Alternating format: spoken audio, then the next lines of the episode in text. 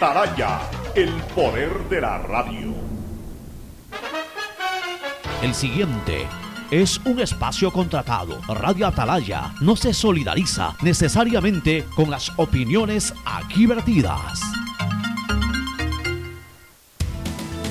El siguiente en Radio Atalaya es un programa de opinión, categoría O, apto para todo público.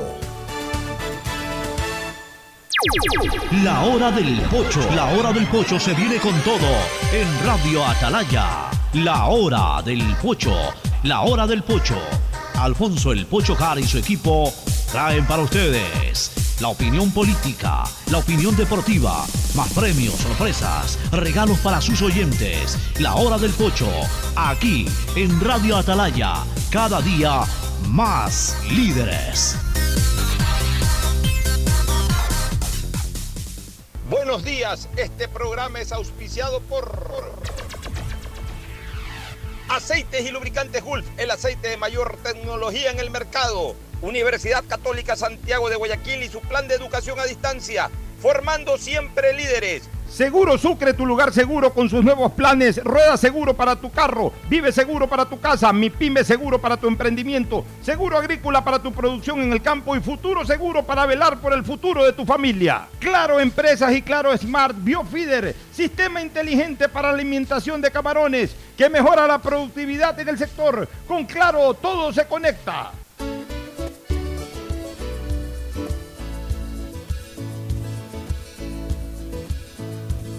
Camino sobre tu piel morena y siento tu latido. Y miro todo lo bueno que los dos hemos vivido. Te digo, solo hay razones para estar agradecido. Es lo que somos y lo que siempre hemos sido. Amigos, porque ganamos cuando mucho hemos perdido. Somos lo mismo, porque peleamos contra el mismo enemigo. Yo sigo hasta el final y tú siempre estás conmigo. Hemos caído, pero no nos han vencido. Yo soy ecuatoriano, sí señor, y tú eres mi. Ecuador,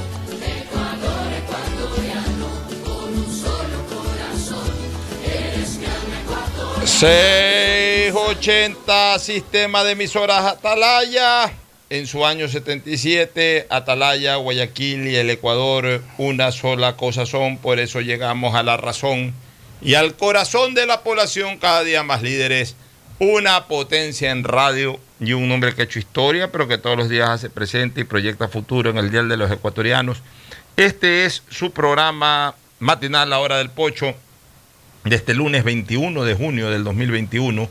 Ya estamos aquí para, para poder eh, dialogar con ustedes, analizar las cosas que generan noticia, interés en el ámbito político, social y también deportivo, especialmente con esta magra hasta el momento actuación de Ecuador en la Copa América, que ya no debe llamar ni siquiera la atención. Copa América casi que se ha convertido en sinónimo de fracaso para el fútbol ecuatoriano en los últimos 20 años. Yo diría un poco más, en los últimos 22 años, desde el año 99, que no pegamos una en Copa América, 99, así como eh, casi como que hubo un relevo, ¿no? Nos fue mejor en eliminatorias, clasificamos a tres mundiales, pero en 20 años no hemos podido ganar un partido de Copa América a un equipo sudamericano. Es, es- es una estadística terrible, escalofriante, porque al final de cuentas la Copa América, ¿qué es? Un torneo de equipos sudamericanos a los cuales invitan o, invitaban o eventualmente han invitado a países de Centroamérica, a países de Norteamérica, a países incluso de Asia.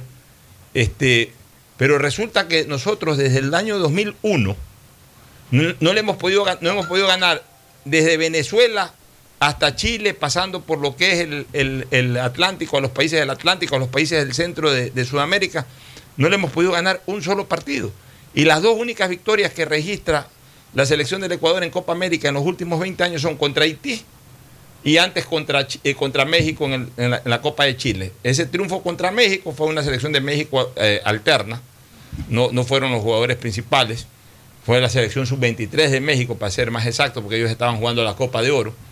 Y Haití, pues bueno, ya Haití eh, se supone que no tiene el nivel futbolístico de ni siquiera de, de las selecciones sudamericanas. Y bueno, le ganamos Gracias. partido que tuve la oportunidad de ver incluso en el estadio de los gigantes de Nueva Jersey. Y de ahí no le hemos ganado absolutamente a nadie en, en- en 20 años de Copa América. Entonces ya, ya eh, sonaría normal que perdamos o empatemos y que no podamos ganar.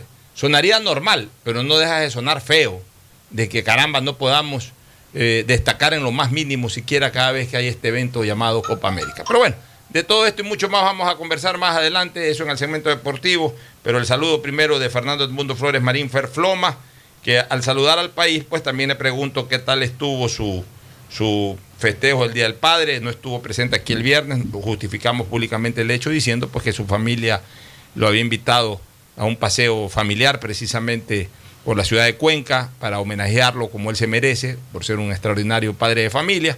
Pero sí nos gustaría que nos comparta sus experiencias, qué tal estuvo eh, atendido en este fin de semana por sus hijos y por sus nietos. Fernando Edmundo Flores Marín Ferfloma, saluda al país. Fernando, buenos días. Eh, buenos días con todos, buenos días, Pocho. Eh, antes que nada, quiero desearle una pronta recuperación a, a nuestro querido amigo y compañero Gustavo González, que sigue con ciertas complicaciones y por eso no nos está acompañando en el programa. Espero que pronto ya se restablezca completamente y se una nuevamente a nosotros. El- lo otro, pues, realmente eh, el Día del Padre es un día muy especial porque sobre todo para los que tenemos nietos, ya no solamente es un festejo de los hijos, sino que también se unen los nietos y, realmente es, es increíble ese tipo de reunión familiar. Me tuve la oportunidad de irme el día viernes a Cuenca, una invitación de mi hijo Ricardo, a quienes muchos de ustedes posiblemente lo escuchen en los programas de Atalaya, que me invitó nos invitó a mi esposa y a mí a pasar este, estos días en Cuenca.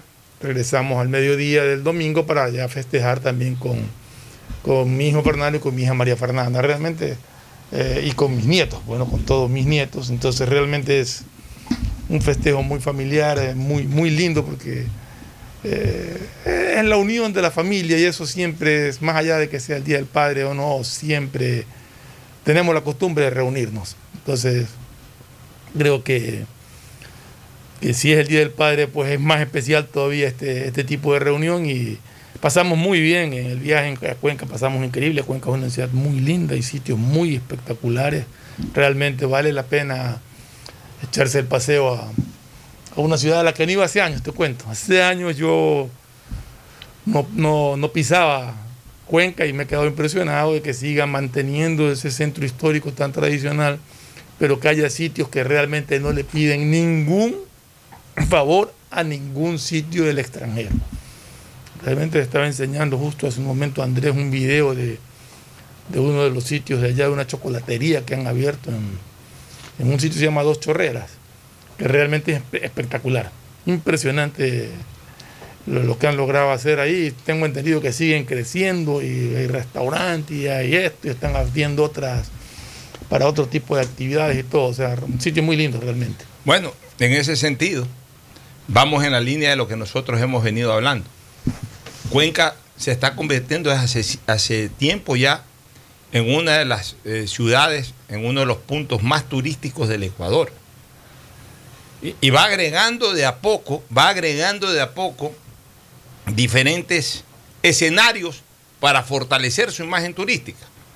Al escenario natural que tiene Cuenca, una ciudad que tiene bonitos bosques, Cuatro ríos, ¿no? tiene cuatro ríos, tiene montañas, no tiene volcanes cerca, que, que por lo menos puedan ser vislumbrados desde la ciudad, pero, pero tiene mucha, es una ciudad absolutamente serrana, o sea, propia de la sierra. sí.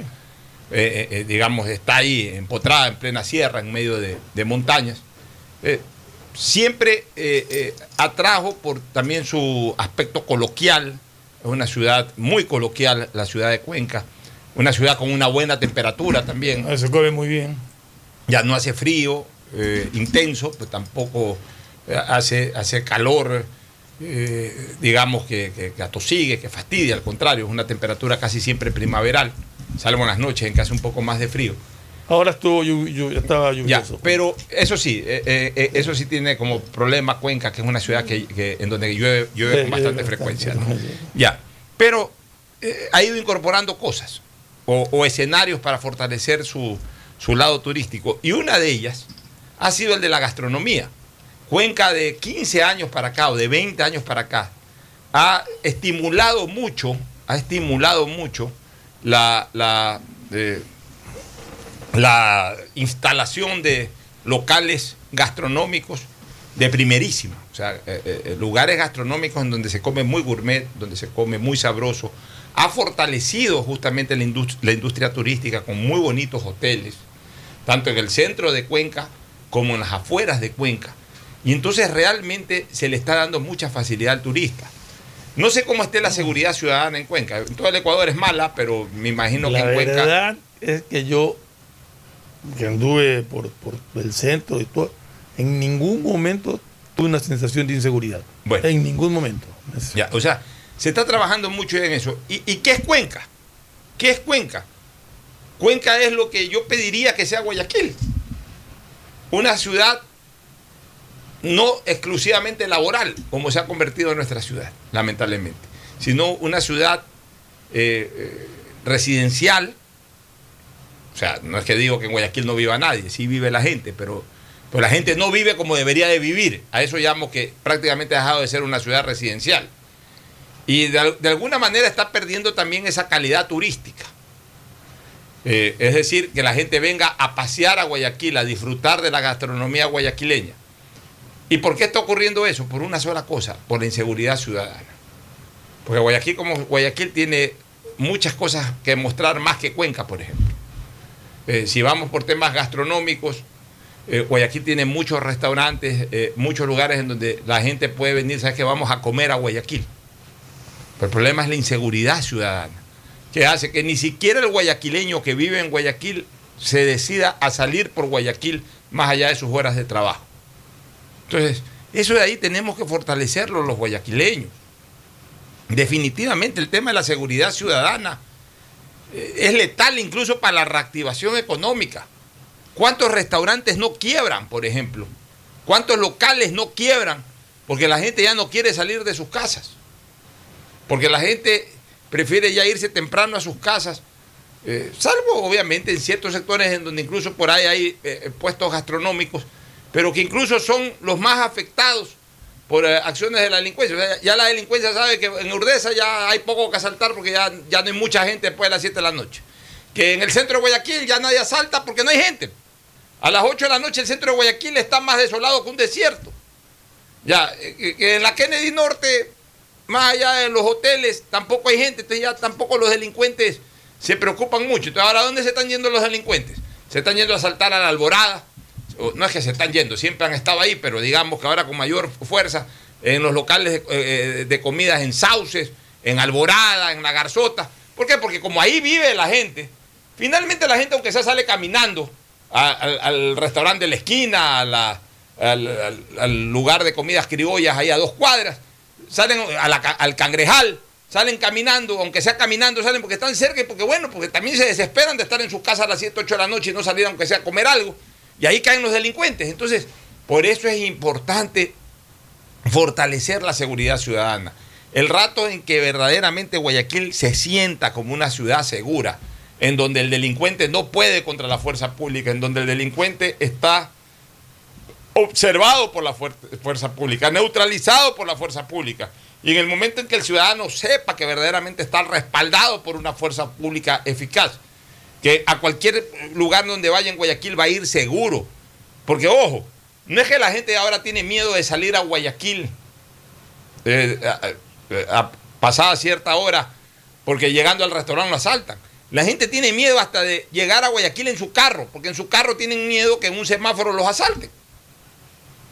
Entonces, este tipo de cosas es la que eh, los guayaquileños tenemos que ir trabajando en, en- exigirle al Estado una seguridad ciudadana clase A, clase A, o sea, no podemos seguir como estamos. Hoy veo los noticieros, los lunes, por ejemplo, hoy, un día como hoy, los noticieros, todo es crónica roja, mataron a no sé quién por aquí, mataron a no sé quién por allá, saltaron al chofer de un, de un tráiler eh, entrando a una estación portuaria y también lo mataron o lo, lo sea, por todos lados hay este tipo de cosas. Y esto ya lamentablemente la ciudad no la soporta más. Tenemos que eh, exigir una política de seguridad ciudadana, sin descuidar al resto del país, pero preocupándose especialmente de Guayaquil. Guayaquil no puede seguir siendo una ciudad laboral, es decir, una ciudad que la gente sale a las seis, seis y media de la mañana a trabajar y una vez que llegan a las 5 de la tarde a sus casas ya prefieren no salir. Este fin de semana, no me acuerdo en qué sector, se le robaron 7 mil dólares a un ciudadano que salía de un centro comercial con, con el dinero. O sea, en cualquier parte donde tú estés, yo no sé cómo se enteran de la cantidad de dinero que tú sacas. O sea, realmente es, es indignante lo que pasa en Guayaquil y más indignante todavía es que no le encuentren solución. Quienes están llamados a poner orden, quienes están llamados a brindarnos seguridad a todos los ciudadanos, que no encuentren solución a este problema, sino que más bien cada vez se agrava más. Es una cosa verdaderamente increíble. En todo caso, ese es uno de los temas que, hay que luchar. Por ejemplo, asimismo yo quiero también resaltar buenas cosas. El día sábado yo regresaba eh, de la vía a la costa, obviamente tuve un compromiso social, regresaba hacia, hacia San Borondón, pero opté por venir por la avenida Carlos Luis Plaza ¿A qué hora? 5 de la tarde. Ya, ok. 5 de la tarde. Opté por venir por la Carlos Luis Plaza Dañín Ya. para llegar a la intersección Pedro Menéndez Gilbert, coger hacia la izquierda el puente de la Unidad Nacional. Me encontré con una grata sorpresa. Yo, yo- yo sí le tengo bastante preocupación a ciertos semáforos, uno de ellos es ese, sobre todo cuando hay mucha congestión de carros. El Eso- de esa esquina. Sí. Y, y de cualquier esquina realmente. en No, no, los semáforos son. Voy a hablar del tema también de la semaforización de, de ese punto. Pero vi con grata sorpresa que había un puesto policial ahí, o sea, habían unos policías ahí, dos o tres policías. No sé si eh, circunstancialmente o si ya es una política de, de- de presencia policial en estos puntos. Espero que sea lo segundo. Yo vi ahí a los policías, eso me tranquilizó como conductor y me agradó como guayaquileño. No sé si eso está ocurriendo perennemente, constantemente, ojalá sea así. Puede haber sido algo a lo mejor circunstancial, que pasaron por ahí los policías y para- eh, pararon para alguna cosa. No estaban haciendo batida, estaban como haciendo control. Espero que, realmente, por lo menos en, en los sitios que generalmente han denunciado mayor eh, eh, conflicto y mayor actividad de la delincuencia esta, que se paran los semáforos para, para atacar a los conductores y asaltarlos. Espero que, esa, esa, eso que vi ahí sea perenne y sea ampliado en varios sitios de la ciudad de Guayaquil. Eh, O sea, quería contar eso porque me parece justo hacerlo. Pero por otro lado, este, eh, eh, Fernando y amigos oyentes, sí tomé una fotografía y publiqué en mi cuenta de Twitter, tuve una respuesta a la ATM de Guayaquil diciendo que iban a chequear el tema. Yo sí creo que tienen que revisar ese semáforo. Porque eh, eh, el semáforo que está al final, el semáforo que está en la en intersección. Plaza Dañín con, con Pedro Menéndez Menéndez Gil. Gil. Ya, ¿por qué? Ese semáforo tiene que tener mucho mayor eh, eh, tiempo la luz verde sobre la luz roja en sentido de la Plaza Dañín hacia el Claro, puente de la Unidad hay, Nacional. hay paso. Porque ahí hay un paso a desnivel que es el que se, se supone evacúa todo el tránsito que viene por la Pedro Menéndez Gilbert y que salta justamente ese punto para caer en la, mismo, en la misma Pedro Menéndez que desemboca en la calle Quito. Perdón, en la calle Machala. Ya, entonces se supone que el, el- el peso del tránsito que viene por debajo del puente, más allá de las metrovías, casi que no existe. No, explico. Sí existe. Yo Existe, al- pero, pero No, no, no, es que yo al comienzo pensaba igual que casi no existía y sí existe, porque todo el tráfico que viene por la Pedro Menéndez para coger la plaza de Dañín y dirigirse a Urdesa, mira ahí, entonces tiene que tener vía libre. ¿cómo vi ahí? Mira ahí. Pasa por abajo del paso de nivel, o sea, no, no, no te concentres en los carros que circulan, sino en los que están virando de la plaza de Dañín, por abajo del paso de nivel, están virando de la plaza de Dañín de- perdón, de la Pedro Menéndez hacia la Plaza de Añín para coger a Urdesa. Pero es que no, no pasa por, por- no pasa por la intersección que va Pasa, hacia. Claro. No, pues Fernando, tú vienes por la plaza- por la Pedro Menéndez Gilbert y, y- y llegando al, al- al- eh, o sea, entras un ratito por debajo del puente y por ahí mismo coges la derecha, pues te metes a la Plaza de Añín, pues. Me estás hablando de esa ruta, de la ruta como para ir a Urdesa. Correcto. Ya, yo te estoy hablando del otro lado de la vía, o sea, de la vía que te conduce de la Tarazana o, o- Ahí se cruzan, pues. ¿Cómo se van a cruzar? Pues, ¿en qué momento se cruzan? Pues? ¿Por qué? Tiene nada que ver, pues. Eh, eh, la, la virada a la Plaza Dañín de los carros que vienen que coger el carril del otro del- lado. de la Pedro Menéndez Gilbert viran a la derecha. Yo estoy hablando Viran- de- viran a la derecha, pues. Miran a la izquierda, los que vienen de la Es no te entiendo. los que vienen del centro de Guayaquil o del sur de Guayaquil. Ah, tú estás hablando de los que de vienen. los que, claro, se- que tienen que virar. Entonces, si tú dejas Ya. libre acá, te topas con ese tráfico que está virando también. Y, y esa es la explicación que yo le encontré a por qué se demoraba el semáforo. Que tiene que darle- evacuar todo ese tráfico del otro lado también. No sé qué solución le pueden encontrar. Pero ahí hay que buscarle una Sí, solución. hay que buscar una solución, pero no sé exactamente cómo lo puedan hacer. Hay que buscarle una solución para, incluso, ahí hay una como entrada, ahí hay una como entrada, este, pero es lo mismo realmente, o sea, ahí hay que buscarle Sí. una solución. Hay que buscarle una solución que podría ser quizás un- un- una virada en U, este, un poquito más adelante para que los carros que, que quieran que quieran virar hacia la Plaza Ñin, Sí. de- pero en cambio embotellan un poco más acá la Sí, cosa. te digo, sí. hay que buscar una solución, pero realmente eh, sí, sí se produce un taco de sí, Imagínate, era ahí. sábado 5 de la tarde. Se estanca bastante ahí. Era sábado 5 de la tarde y parecía que era un día, el lunes o martes o miércoles, porque eh, estaba congestionado el tránsito. Un sábado 5 de la tarde, que normalmente los sábados el, el- el- el tráfico es fluido. Y eso ahora ayuda bastante el nuevo puente, el segundo puente. Ayuda Claro. bastante porque mucha gente que va hacia San Borondón, del Liceo Panamericano hacia eh, la zona de la Aurora, Es más, incluso muchos que, ya que están por ahí cerca. Y van por ahí. O sea, Muchos incluso, o sea, mi caso, por ejemplo, ahí me queda perfecto el puente nuevo para, para empezar. ya. Por eso te digo, pero, pero de todas maneras, o sea, demasiada congestión un día sábado. Entonces, ahí los técnicos en la materia van a tener que ver Sí, tienen un trabajo fuerte ahí. Pero la verdad es que eh, demasiado lento el tránsito producto de ese semáforo. Demasiado lento. O sea, el- el- la luz roja es interminable ahí. Y de todas maneras, por último, hay mucha más carga de tránsito, Fernando, en sentido hacia, hacia la Pedro Menéndez Gilbert para coger el puente que desde la Pedro Menéndez para Depende de los horarios. Yo, yo creo que pueden trabajar con horarios ahí, porque a las 5 de la tarde, 6 de la tarde, es pesadísimo el tráfico que se mete hacia Urdesa. Pero depende de lo, depende de, eso se puede calibrar por horarios, que es lo que tendrían que hacer en un momento dado. Habría que planificar algo al respecto. Bueno, nos vamos a la primera pausa para retornar con, con temas así mismo de interés social. Pausa y volvemos. El siguiente es un espacio publicitario apto para todo público.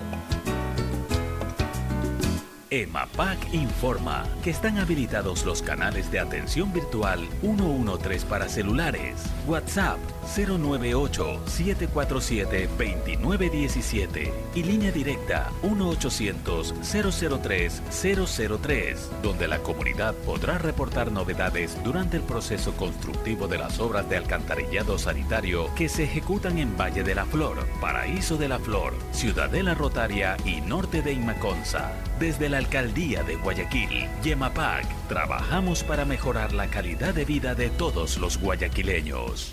Detrás de cada profesional hay una gran historia. Aprende, experimenta y crea la tuya. Estudia a distancia en la Universidad Católica Santiago de Guayaquil. Contamos con las carreras de marketing, administración de empresa, emprendimiento e innovación social, turismo, contabilidad y auditoría, trabajo social y derecho. Sistema de educación a distancia de la Universidad Católica Santiago de Guayaquil, formando líderes siempre. Feliz cumpleaños a ti, feliz cumpleaños a ti, feliz cumpleaños Jorge, feliz cumpleaños a ti. Hoy Jorge cumple un año más de haber vencido su cáncer. Y Solca, 70 años ayudando en su lucha. Hoy somos la institución con más experiencia en la detección temprana, diagnóstico y tratamiento del cáncer en el Ecuador. Solca, 70 años dando esperanza de vida. Las soluciones empresariales de Claro contribuyen al desarrollo del sector productivo del país. Un ejemplo es Claro Smart Biofeeder, solución para la alimentación automática del camarón que optimiza los factores productivos, acelera su crecimiento y mejora la conversión alimenticia. Con Claro Smart Biofeeder, el sector camaronero es más competitivo en el mundo. Conoce más en claro.com.es slash empresas. Con Claro, todo se conecta. El amor hacia tus sueños es un talento que debemos impulsar. A pesar de las dificultades que se puedan presentar en el día a día, estamos contigo. Por eso, creamos Mi Pyme Seguro, un seguro exclusivo para tu emprendimiento con una amplia y flexible cobertura a la medida de tus requerimientos. Llámanos al 043730440. Repito, 043730440 o contacta con tu broker de confianza. Seguro Sucre, tu lugar seguro. Si quieres estudiar, tener flexibilidad horaria y escoger tu futuro, en la Universidad Católica Santiago de Guayaquil trabajamos por el progreso en educación, ofreciendo cada día la mejor calidad. Estamos a un clic de distancia. Contamos con las carreras de marketing, administración de empresa, emprendimiento e innovación social, turismo, contabilidad y auditoría, trabajo social y derecho. Sistema de Educación a Distancia de la Universidad Católica Santiago de Guayaquil, formando líderes siempre. Nuevas obras para Guayaquil. 122.000 nuevas tablets entregadas se suman al programa Generación Digital, beneficiando hasta ahora a un total de 149.500 estudiantes. Seguiremos entregando muchas más para que cada vez más alumnos puedan estudiar y conectarse a clases en línea con la mejor tecnología. Tu bienestar es primero. Por mi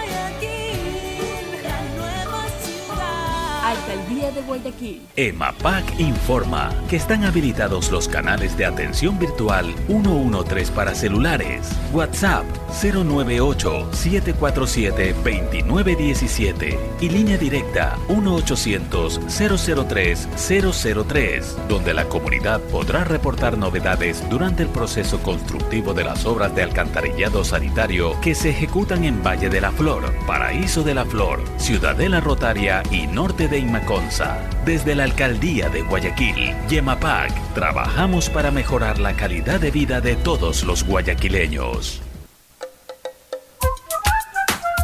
Recuerda usar mascarilla, lavarte las manos de 20 a 30 segundos y mantener distancia social. La pandemia no se ha terminado y cuidarnos es un compromiso de todos. Un mensaje de Urbaceo y el municipio de Guayaquil.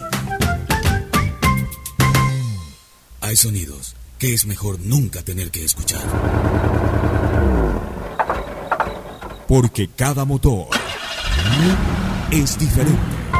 Desde hace 104 años, Lubricantes Gulf mantiene la más alta tecnología y calidad en línea de aceites para motores a diésel y gasolina. Está hecho con una fórmula especial para dar excelente protección a todo tipo de motores, evitando el desgaste prematuro de pistones, anillos y árbol de levas, ayudando a mantener limpio el motor y libre de depósitos que se forman por las altas o bajas temperaturas. Dele a su motor lo que se merece. Lubricantes Gulf, la más alta tecnología en lubricación. 104 años preservando la vida de su motor.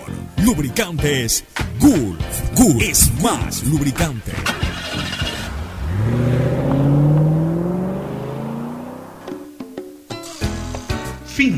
Espacio publicitario. Usted está escuchando un programa de opinión, categoría O, apto para todo público. Bueno, regresamos. Este, Ferfloma, el gobierno ha anunciado que desde el día de hoy comienzan a vacunarse las personas de 59 años hasta los 62 o Qué 63. Esa, esa es una muy buena noticia para, para- para los eh, ecuatorianos, porque eso quiere decir de que ya eh, eh, se está reduciendo de a poco eh, el tema de las edades, o sea, está abarcando a una población que, que es mayoritaria, ¿no? La población, digamos, adulta, entre joven y adulta, que es obviamente una población superior en cuanto a número a la adulta mayor. Lo que llaman la edad madura. La edad madura, pero, pero en la medida en que, en que pasen los días, pues ya yo creo que en pocos, en pocos días más realmente se vacunará a toda la, a toda la, barre- a toda la franja de 50 años. Y de ahí entramos a los cuarentones y cuarentonas, ¿no? Que se pusieron de moda, dicho sea de paso, las cuarentonas. Este fin de semana en redes sociales comenzaron a sacar un poco de fotos y a enorgullecerse de estar dentro de la franja de los 40 y tienen todo el derecho y toda la razón de enorgullecerse, porque yo siempre digo que, que la mujer en su punto culminante está en los 40 años, en, en todo sentido, ¿no? Pero bueno, pero ya fuera de broma y todo, este, eh, de a poco ya comenzamos a abarcar a ese sector de la colectividad que necesita ya ser inmunizada, que necesita ya ser vacunada, que necesita de alguna manera alejarse del peligro del COVID, porque es también la población más activa, es la población que anda más en la calle. Todo sentido. Es la población que, que está eh, constantemente dinamizando la economía. Entonces, Es la que más asiste a reuniones sociales. es la que más asiste a reuniones sociales. En Entonces, realmente pienso que, que debemos ver con optimismo esto. Ayer llegaron, por ejemplo, nuevas dotaciones de AstraZeneca, llegaron cerca de 200 mil y, 200 mil y algo más de vacunas AstraZeneca, lo que quiere decir de que ya tenemos listo en el país para 100 mil, ciento y pico de más de personas, a todas las que han estado llegando. Se puede decir que hoy en día, en la medida en que vayamos ordenadamente vacunándonos, Fernando, no está faltando la vacuna. Lo importante es que la gente vaya a vacunarse. Exactamente. Es o sea, importante. ahorita no está faltando la vacuna. O sea, no, no es como en Estados Unidos que ya hay vacuna para todo el mundo y ya el que verdaderamente le están pagando esta carrera de taxi a la gente para que se vaya a vacunar. Y ya están abriendo la economía porque ya definitivamente el que ya no se ha querido vacunar en Estados Unidos, o mejor dicho, el que no se ha vacunado en Estados Unidos porque ya no se quiere vacunar. Ayer estuve viendo un momento un partido de la NBA, repleto de público ya. Y mira ahí ahorita. eh, no, pues allá en, allá en, en- esto en es Europa, en- este partido Macedonia. En, en Macedonia vemos que hay una buena cantidad de público Sí, sí, no, en, los estadios. eh. en los En estadios. Hungría, En el Hungría día sábado que se jugó, el estadio estaba repleto. O sea, estamos volviendo de alguna manera a la normalidad. Eh, mañana vamos a tratar de tener a Ángel Álvarez aquí para que nos cuente cómo está en Europa la situación, cómo se están reactivando. O sea, pero lo importante, Fernando, es que la gente vaya. Vayan a vacunarse. O sea, ayer el reporte de que el ausentismo ha sido brutal. Ah, porque es Día del Padre. O sea, ¿qué que nos tiene está- que ver? O sea, yo lo que te pregunto es lo siguiente, Fernando. ¿Qué nos está pasando a los ecuatorianos?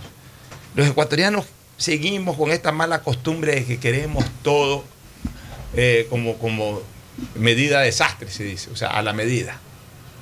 Todo como medida de desastre. O sea, que nos calce perfecto a nuestros gustos, placeres y deseos. Y no es así. Ah, que porque es Día del Padre, no, porque es Día del Padre, es domingo, ya me quedo descansando, ah, no voy a vacunar. Por Dios. Si te toca domingo, Día del Padre, anda domingo, Día del Padre. Si te toca sábado, anda sábado. Si estás agendado, o sea, lamentablemente, lamentablemente, señores, eh, el Estado, a través del Ministerio de Salud, no puede posponer, ¿sabes? Ah, hoy día es domingo, Día del Padre. Entonces, que no vacunes a fulano, pues sí vacuna a sutano, porque también para sutano es Día del Padre. Entonces, que, ah, porque es Día No del Padre, entonces no vacunes a nadie. No, no se puede perder tiempo. Pues Pues se está las corriendo contra el que tiempo. por qué no vacuna. Ya, exactamente. Se está corriendo contra el tiempo.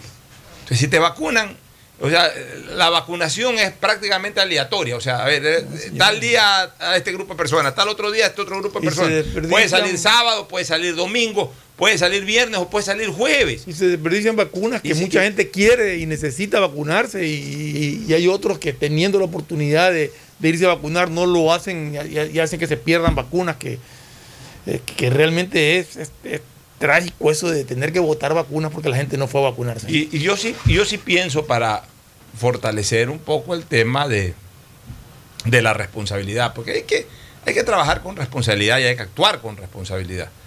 Que, que se mantenga el tema de la agenda, eh, Fernando. Si te agendaron tal día, tú tienes ocho horas para ir ese día. Porque es más, en la actual agenda no te ponen la hora, te ponen el día. Sí, eso, eso te querían corregir también eso. Te ponen el día. Querían corregir, querían hacer como antes, que sí te morían ahora para evitar aglomeraciones. Yo diría que, te- que- que pongan el día. Que pongan el día. No, porque van todos a la misma hora y se, se arman uno. Bueno, pues no necesariamente van todos a la misma Te hora. digo, Es- es cuando- como- es yo me vacuné con horario y funcionaba. Ya, está bien, pero, pero, pero escúchame, bien. Ya, pero escúchame una cosa. Pero es como la votación, pues la votación te ponen el día y el lugar, no te ponen la hora. O sea, te, te dicen entre, tan, entre tal hora y tal hora. Y tú vas a votar. Si quieres ir a votar a las 7 de la mañana, vas a votar a las 7 de la mañana. Si quieres ir a votar a las 5 de la tarde, vas a votar, a perdón, a las 4 de la tarde, vas a votar a las 4 de la tarde. Sabes que no puedes ir a las 5 y media, pues ya está cerrado el- el- el- la Junta Electoral. Igual acá. Sí, pero es distinto porque la, la votación tú vas, votas y recibes tu y Fernando, te vas. ya, pero, pero escúchame una cosa. Pero es que ahí sí va a haber problemas. ¿En qué sentido? Y ahí sí el Estado va a tener que hacer un esfuerzo. Porque no todo el mundo puede ir a la hora en que le asignan. Hay gente que trabaja, hay gente que, tiene relación de dependencia. En algunos lugares te dan chance. Señor, me voy a vacunar, tengo hoy cita, ya vaya. Pero hay otros que no pues andan más tarde. Entonces, yo creo que en los temas, no sé cómo esté funcionando, no sé hasta qué hora estén vacunando, no sé hasta qué hora estén vacunando, ojalá sea hasta las 7 de la noche para permitir que la gente que sale a las 4 o 5 de su trabajo pueda vacunar. Pero lo que sí tienen es que ir. Y si te toca un sábado y ese sábado tienes un partido de fútbol, tienes un partido de tenis con tus amigos, pues no vayas. Más bien anda, vacúnate, sabiendo que ya el próximo sábado vas a ir a jugar fútbol ya sin tanto miedo.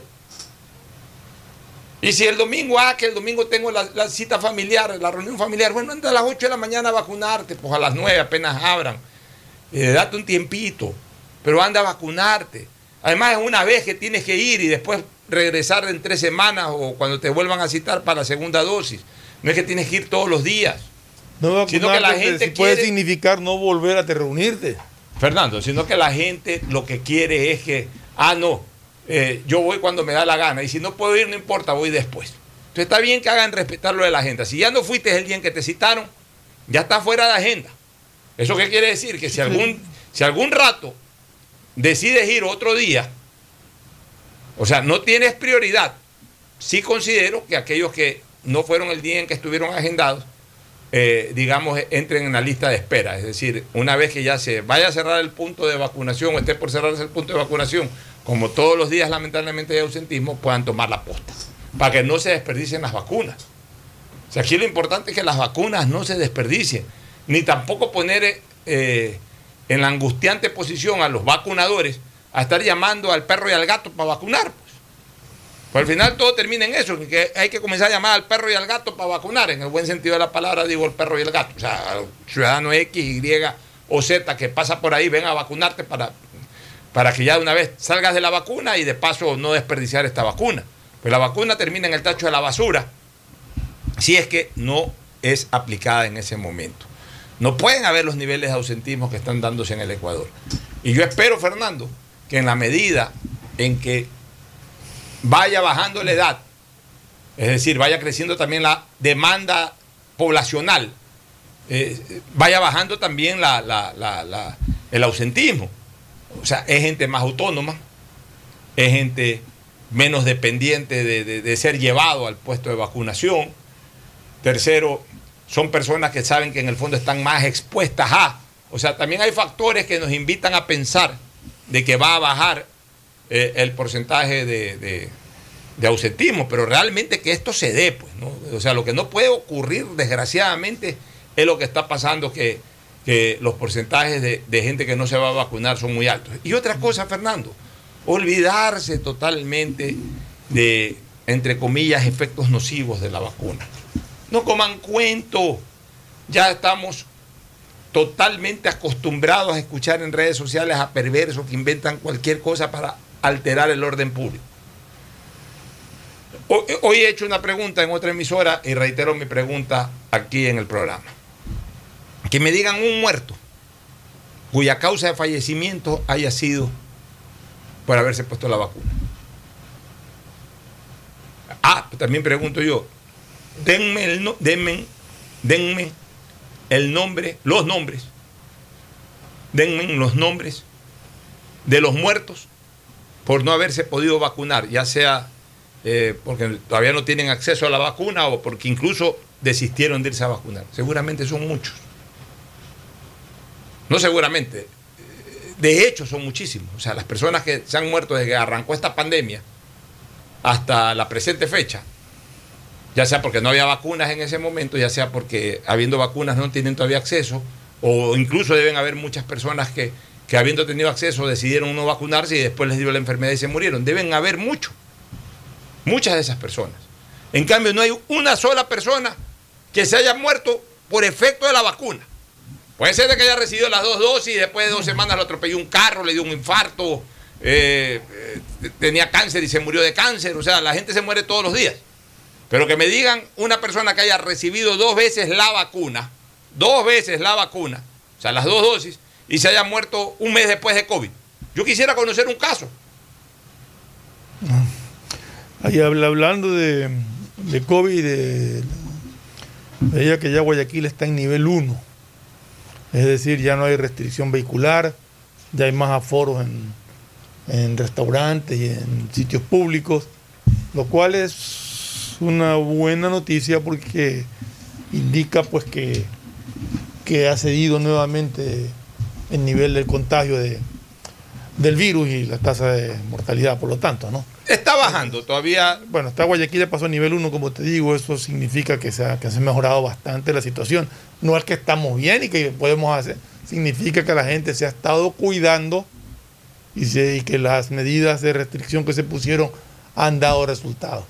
Sigámonos cuidando hasta que podamos ya nuevamente estar eh, eh, con la libertad de movimiento que hemos tenido siempre. Pero todavía esto no ha terminado, esto sigue.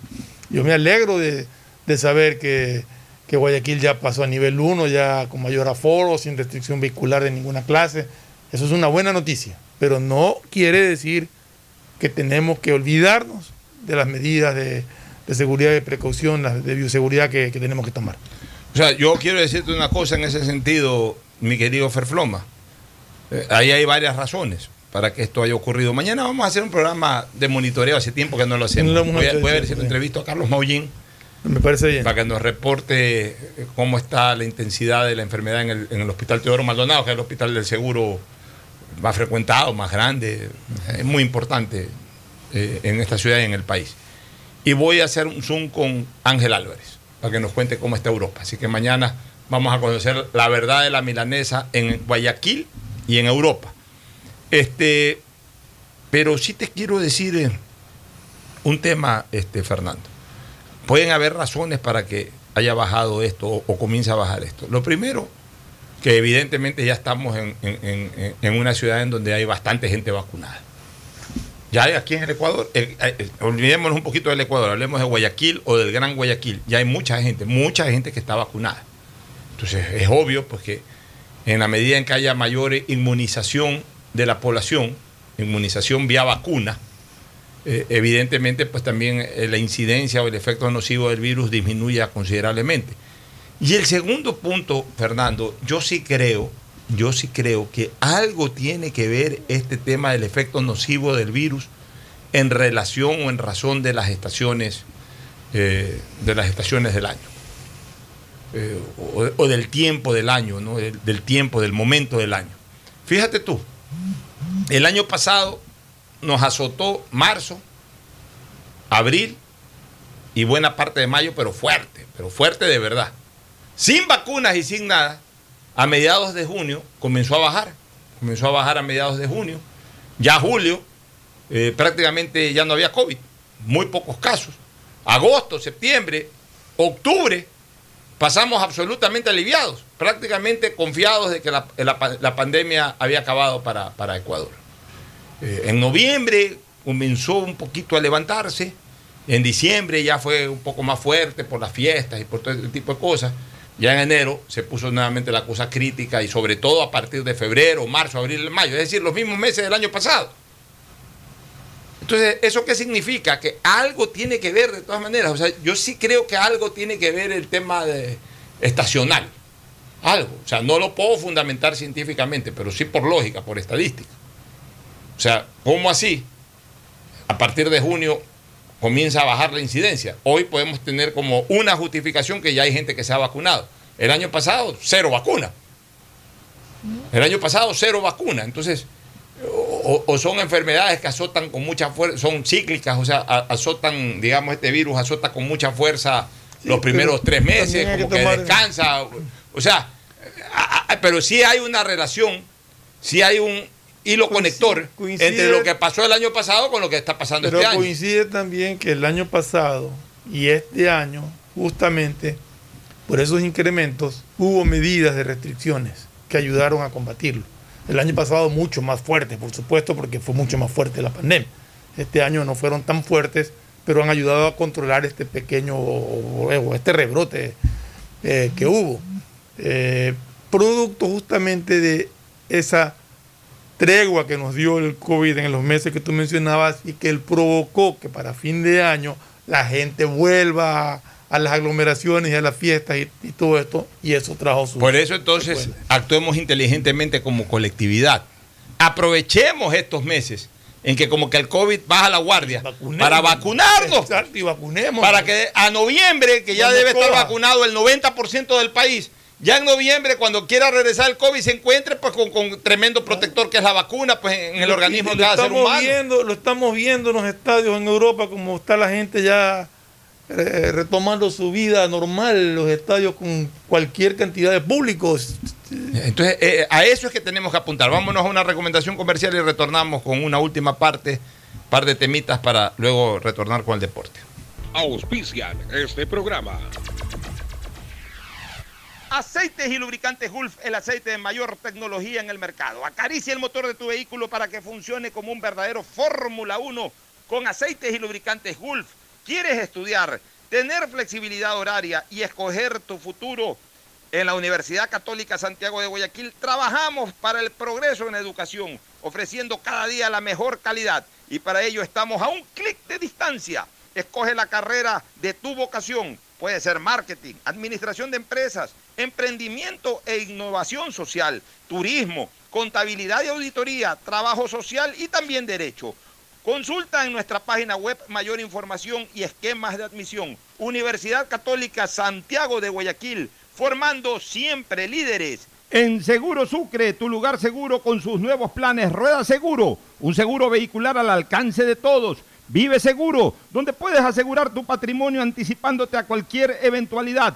Futuro Seguro, en caso de accidentes te damos cobertura y en caso de muerte amparamos a tu familia. Seguro Agrícola cuenta con una amplia cobertura en la pérdida causada por eventos climáticos y biológicos, así como Mi Pyme Seguro, un seguro exclusivo para tu emprendimiento con una amplia y flexible cobertura a la medida de tus requerimientos. Seguro Sucre, tu lugar seguro. Contáctanos al 1-800 Sucre conmigo, 782732. Las soluciones empresariales de Claro contribuyen al desarrollo del sector productivo del país.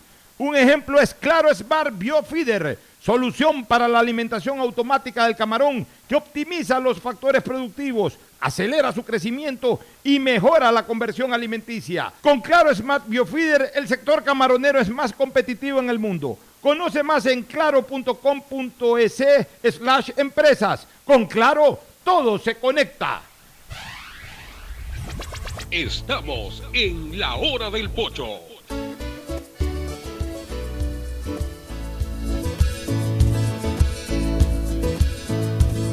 Camino sobre tu piel morena y siento tu latido. Y miro todo lo bueno que los dos hemos vivido. Te digo, solo hay razones para estar agradecido. Es lo que somos y lo que siempre hemos sido. Amigos, porque ganamos cuando mucho hemos perdido. Somos lo mismo, porque peleamos contra el mismo enemigo. Yo sigo hasta el final y tú siempre estás conmigo. Hemos caído, pero no nos han ecuatoriano, sí señor, y tú eres mi Ecuador, Ecuador ecuatoriano, con un solo corazón. Eres mi alma ecuatoriana, soy tu sangre, tu color, somos dos enamorados, tú mi tierra, yo tu flor. Yo soy ecuatoriano, sí señor,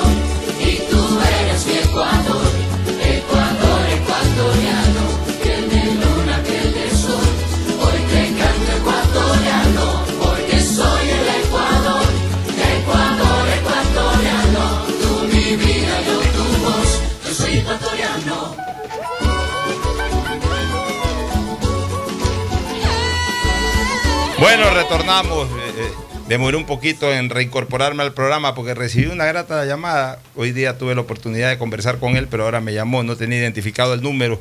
Y al devolver la llamada, yo tengo esa costumbre, eh, aunque un número yo no lo identifique, lo contesto y si no puedo hacerlo porque estaba al aire, devuelvo la llamada, aunque no esté identificado el número, ¿no?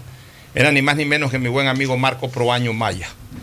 Hoy día tuve el gusto de conversar con él en, en otra emisora y, ya, ya le dije, ya lo comprometí para entrevistarlo posiblemente la próxima semana para hablar del tema del seguro social. Yo no entiendo, Fernando, cómo pasan los gobiernos, ¿no? Y, no, y nadie lo, lo- lo invita a colaborar en este tema a Marco Proaño Maya, que a mi criterio al menos, y creo que compartido por mucha gente, es el ecuatoriano que más claro tiene la figura del Es seguro un social. entendido en el tema Es de un entendido, pues sobre todo siendo un hombre tan honesto, tan transparente y tan pro afiliados y jubilados. Yo creo que ese es el problema de Eso te iba a decir ese es el problema de o sea, es. el Estado siempre termina buscando a alguien que mantenga Estado- o el gobierno, no el Estado, el gobierno de turno siempre termina buscando a alguien que mantenga la conexión entre el gobierno Alguien que, esté en favorezca con el, a los el intereses del gobierno para- y no para a lo que- de los para que de alguna u otra forma eh, siga siendo lo que ha sido siempre el seguro social, la caja chica, el prestamista uno del, del- del gobierno de turno. ¿no? Entonces, eh, eh, yo espero que, que cambie esa figura ahora con el señor Madera, vamos, vamos a verlo, al nuevo presidente del Consejo Directivo de la Seguridad Social. Espero que tanto la visión del gobierno de, de Guillermo Lazo sea distinta, como también eh, la actuación de quien él ha puesto al frente del Seguro Social, que es el señor Madera. Pero siempre me va a quedar a mí esa interrogante y, ese, ese deseo de, verlo a Marco Proaño Maya al frente de la, seguridad social, porque difícilmente el país eh, podrá encontrar un hombre que defienda con tanta pasión eh, al seguro social como institución y los beneficios que del mismo tenga que otorgársele a sus verdaderos dueños, que son los jubilados y los afiliados. Y mira, una de las cosas que a mí me preocupó de ese diálogo de hoy, eh, insistió eh, Marco Proaño Maya, insistió en que si el Estado no paga ese 40%, que ya fue ordenado ser pagado por la Corte Constitucional, que perversamente el gobierno de Correa eliminó u obvió, con la alcahuetería, por supuesto, de a quienes puso en esa función, el señor González, luego el señor Espinosa. Espinosa, entre otros. Este, decía Marco Proaño Maya que si no se paga eso, el gobierno, el Seguro Social va a perder sostenibilidad de aquí al año 2025. Va, va- va a estar en serios apuros para poder cumplir sus compromisos con eh, afiliados y jubilados. Y aún, y aún cumpliéndose con aquello, el Seguro Social corre riesgos, si es que no adecua otras cosas, corre riesgo de perder su sostenibilidad en la década del 30. O sea, en los años 30 y pico, por ahí 2030 y pico, va a perder eh, este, también sostenibilidad. Increíble. Son cosas que por supuesto pues preocupan a, a- Pero a los esto es algo que ¿no? se lo viene hablando ya hace algún tiempo y no se están dando soluciones, sino que se está esperando a último momento para andar después en aprieto y no saber qué hacer. Con tiempo suficiente de anticipación se están dando ya estas señales de futuros problemas que podría tener la seguridad social si es que no se aplican correctivos. Bueno, por otro lado, desearle la mejor de las suertes al mandatario Guillermo Lazo, que el día de ayer viajó a los Estados Unidos de Norteamérica para someterse este miércoles a una intervención quirúrgica en el Jackson Memorial Hospital de la ciudad de Miami. Él mismo me lo comentó a mí hace unos 15 días, que tuve la oportunidad de conversar con él. Me dijo hace 15 días, cuando todavía incluso todavía no, no, no era mucho no se conocía esto como noticia que iba a viajar a operarse. Eh, ahí me dijo el, el presidente Lazo que eh, precisamente regresaba a los Estados Unidos a, a- a una segunda intervención quirúrgica sobre su problema que es en la médula, ¿no? En la Que- médula. Que es en la médula. Este, Y me lo contó, obviamente. es producto no- de no una como- mala aplicación de una inyección Claro, de... me lo contó no como presidente, sino como amigo, porque yo estuve muy, de alguna manera, cerca de él cuando fue su primera operación hace tres años atrás. Entonces, ahí me comentó, mira, voy a regresar, me voy a operar. Eh, Me dijo algo que es importante, me dijo, no es tan complicada como la primera. La primera fue complicadísima. Claro, que la primera era... La del era- 2018, Esa fue una correctiva. Claro. Que la, aplique. la, la de ahora es para extraer un algo que está oprimiendo un nervio, que es lo que le mo- molesta y le impide caminar bien. Tan, lo que yo tan eh, grave y tan riesgosa era la primera operación, la que le hicieron exactamente en esta ciudad de arriba. No, ¿no no, no, fue acá en, ¿cómo se llama? esta? Cleveland. En Cleveland, donde se especializan en operaciones cardíacas, pero también Sí. parece en este tipo de operaciones. Él, hizo, él fue operado en Cleveland, pero hizo su rehabilitación en Miami, en aquella ocasión. Yo recuerdo haberlo visitado en Miami, el año 2018. Y, y ahí él, en esa época, me contaba que la operación fue tan delicada que a él le dijeron, a ver, o te operas y hay alguna posibilidad de salvar tu, tu movilidad hacia tiempo futuro, o no te operas y en corto tiempo o un mediano tiempo vas a perder toda posibilidad de movilización autónoma. Es decir, quedar en silla de ruedas. Entonces fue una decisión dura para él, este, porque corría riesgos indiscutiblemente, pues la operación igual le dijeron, "A ver, te vamos a operar, pero no es una garantía 100% de que esto salga bien. O sea, se- no, no- no le pintaron un cuadro tan favorable al, al entonces eh, ex candidato presidencial, hoy presidente de la República. Estamos hablando del 2018, pues tomó, tomó el riesgo, ¿no? asumió el riesgo. Lazo siempre ha sido un hombre de riesgo, Sí. un hombre de asumir riesgos. Asumió el riesgo, se operó, le fue bastante bien en el sentido de que al final de cuentas, él, aunque sea con la ayuda de un bastón, pero ha podido mantener su autonomía. Y ahora los facultativos le han dicho que con otra intervención no tan eh, invasiva como la primera, eh, lo, van a ayudar indiscutiblemente a mejorar o a solucionar de alguna manera este problema. Así que le deseamos la mejor de las suertes al presidente Guillermo Lazo y ojalá tengamos la buena noticia en tres días de que la operación ha sido un éxito, como estamos seguros que va a ocurrir, y, y a lo mejor lunes o martes ya lo vemos. Todavía con bastón, porque indiscutiblemente viene recién operado, no, no, no, no va a O sea, la idea de esta operación es que deje el bastón, ya camine libre. O sea, va a venir igual con dificultades, porque, sobre todo porque es un postoperatorio, pero ya esperemos que en términos de un mes o algo así, ya el presidente Lazo pueda movilizarse como toda la vida lo hizo realmente. ¿no? Bueno, eso en cuanto a aquello. Y otro tema ya para cerrar este, esta parte, irnos al deporte, que me pica la lengua para hablar de la selección. Este, mi querido Fernando, ac- acaba de presentar hace pocos minutos atrás la renuncia de la señora Valentina Zárate. Doctora Valentina Valentina Zárate. Es la subrogante que estaba encargada La de que la entre Contraloría. comillas era claro. subrogante, encargada de la Contraloría, que se discutía con subrogante, no Exacto, nombrar el otro subrogante. subrogante la, la, la vetó y bueno. Lo que nosotros veníamos criticando, y ahí está el cuadro clínico de la Contraloría General del Estado, una institución tan vital para la administración pública, porque es la auditora de la administración pública, hoy sin nada, sin contralor, sin contralor subrogante, sin nada. Pero no hay un contralor subrogante. No hay, pues aparentemente. Esta señora era la que tenía Lo que yo tenía entendido, puede ser que esté equivocado, pero lo que yo tenía entendido, señor Celi está con problemas en la justicia, señora Zárate, que era la subcontralor subrogante, pasó a encargarse eh, de la Contraloría y un señor cuyo apellido no me acuerdo, pasó a ser subcontralor subrogante. Y él es el que pidió el allanamiento de la subcontraloría para ver ni sé qué asuntos. Y como Celi no renunció, la señora Zárate regresó a la subcontraloría y ahora se ha armado este lío de que Se ha armado ese lío, la señora ha renunciado. O sea, mira, mira tú en, en qué ocupa su tiempo la Contraloría. Exactamente. En esta ridiculez de saber quién es el que se sienta en el sillón del Contralor. Cuando la Contraloría debería estar para ¿Qué otras cosas. intereses ahora hay? No? Todo eso, todo eso debido a la insensibilidad y mínima falta de patriotismo de los funcionarios públicos. O de los funcionarios, que dicen que es redundancia señalar funcionario público. La insensibilidad de los funcionarios.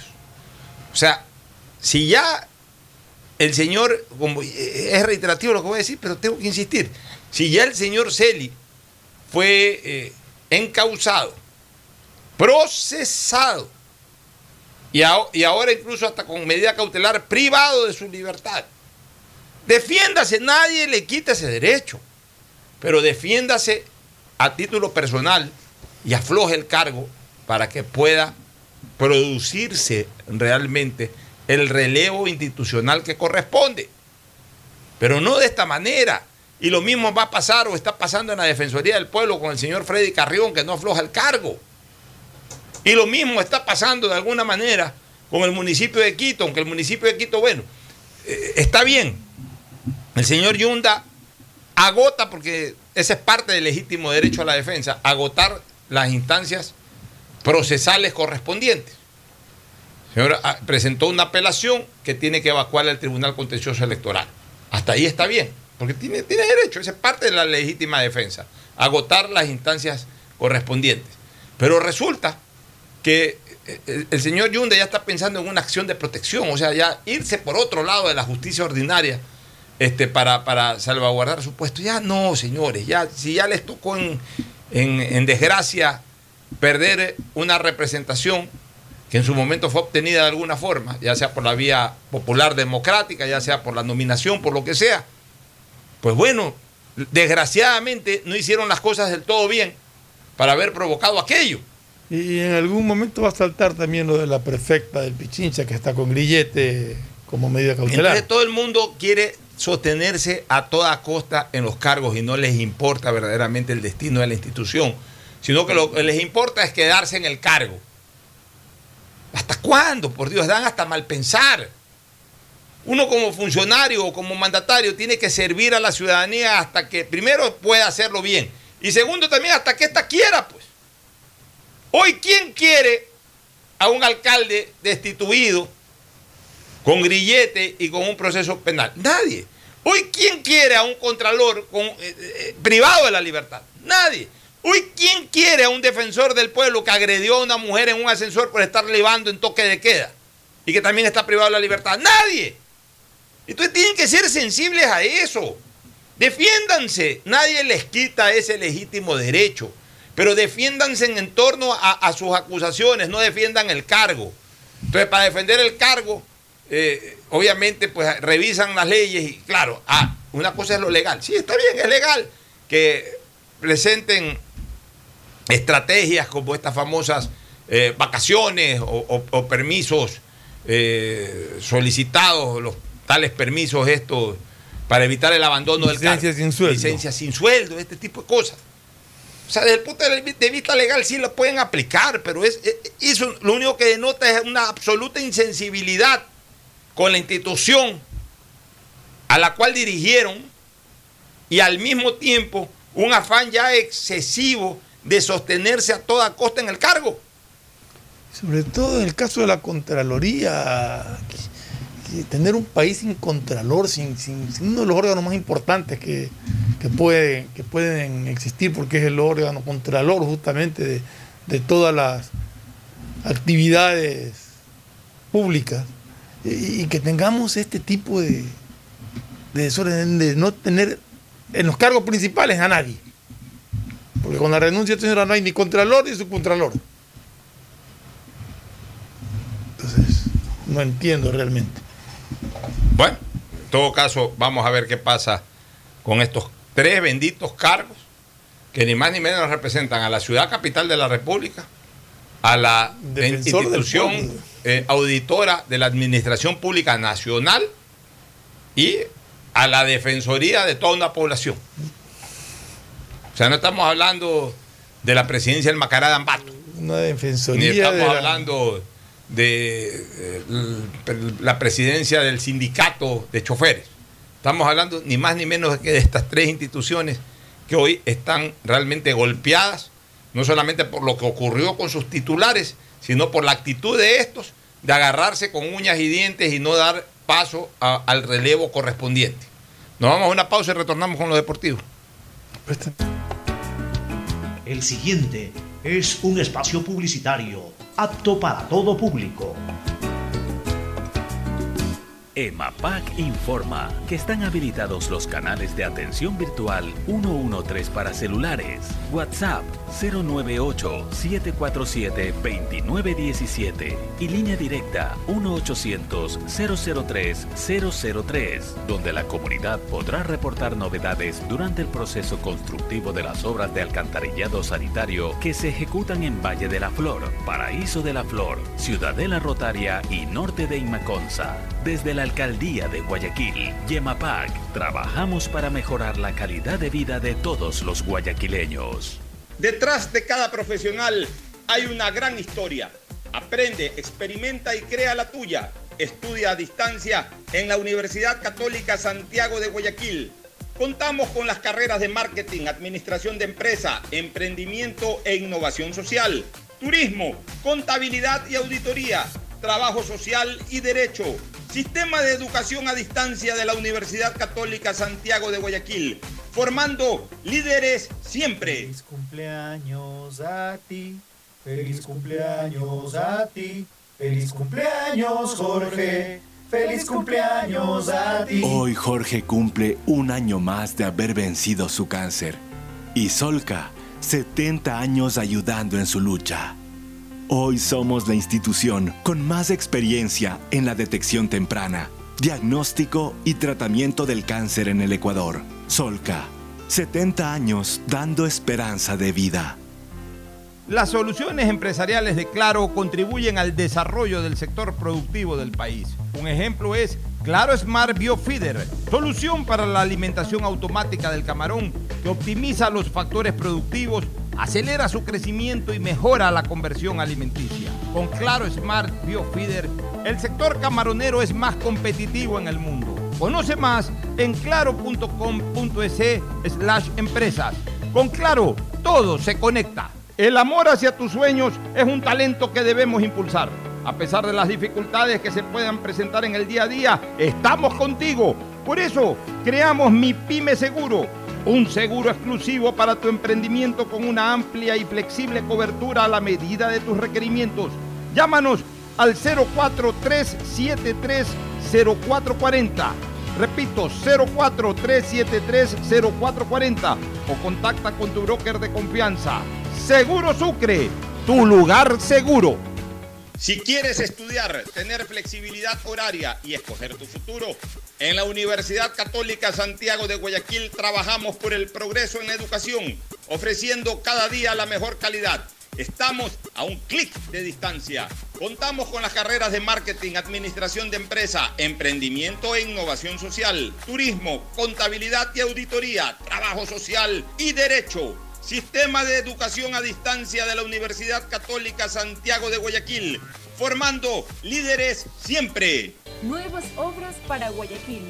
122.000 nuevas tablets entregadas se suman al programa Generación Digital, beneficiando hasta ahora a un total de 149.500 estudiantes.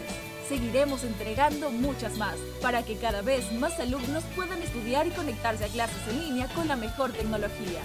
Tu bienestar es primero. Por mi Alcaldía de Guayaquil. EMAPAC informa que están habilitados los canales de atención virtual 113 para celulares, WhatsApp 098-747-2917 y línea directa 1-800-003-003, donde la comunidad podrá reportar novedades durante el proceso constructivo de las obras de alcantarillado sanitario que se ejecutan en Valle de la Flor, Paraíso de la Flor, Ciudadela Rotaria y Norte de Inmaconza. Desde la Alcaldía de Guayaquil, Yemapac, trabajamos para mejorar la calidad de vida de todos los guayaquileños. Recuerda usar mascarilla, lavarte las manos de 20 a 30 segundos y mantener distancia social. La pandemia no se ha terminado y cuidarnos es un compromiso de todos. Un mensaje de Urbaceo y el municipio de Guayaquil. Hay sonidos es mejor nunca tener que escuchar. Porque cada motor es diferente. Desde hace 104 años, lubricantes Cool mantiene la más alta tecnología y calidad en línea de aceites para motores a diésel y gasolina. Está hecho con una fórmula especial para dar excelente protección a todo tipo de motores, evitando el desgaste prematuro de pistones, anillos y árbol de levas, ayudando a mantener limpio el motor y libre de depósitos que se forman por las altas o bajas temperaturas. Dele a su motor lo que se merece. Lubricantes Gulf, la más alta tecnología en lubricación. 104 años preservando la vida de su motor. Lubricantes Gulf. Gulf es más lubricante.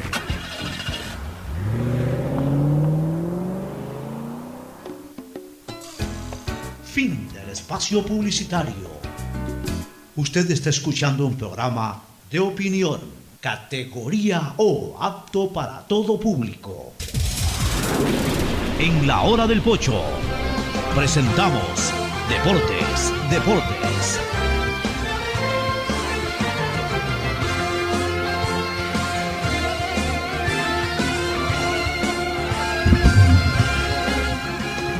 Muy bien, ya estamos en el segmento deportivo. Bueno, en primer lugar, comencemos con lo positivo del deporte, este, Ferfloma. El éxito de los atletas ecuatorianos son ya 42 los deportistas eh, ecuatorianos que han clasificado a las Olimpiadas de, de Japón 2021. Debió haber sido Se Japón superó, 2020. lo de, se superó lo de Río. 2020. Es la, la En Río, con en- mayor- en Río Fueron 38. 38 deportistas. Ahora ya estamos hablando de 42. Qué bueno. Y es consecuencia de el destape realmente de los distintos deportistas en diferentes disciplinas deportivas que lo hemos podido palpar y celebrar con éxitos en Juegos Panamericanos, en Juegos Sudamericanos, en Juegos Bolivarianos, es decir, en los otros Juegos que complementan el ciclo olímpico y que son más regionales. Hemos ganado muchas más medallas panamericanas, bolivarianas y sudamericanas que en tiempo pasado. Eso demuestra también que ha habido un gran esfuerzo por parte de los deportistas, de los dirigentes. Aquí yo quiero destacar a la dirigencia de las diferentes federaciones ecuatorianas.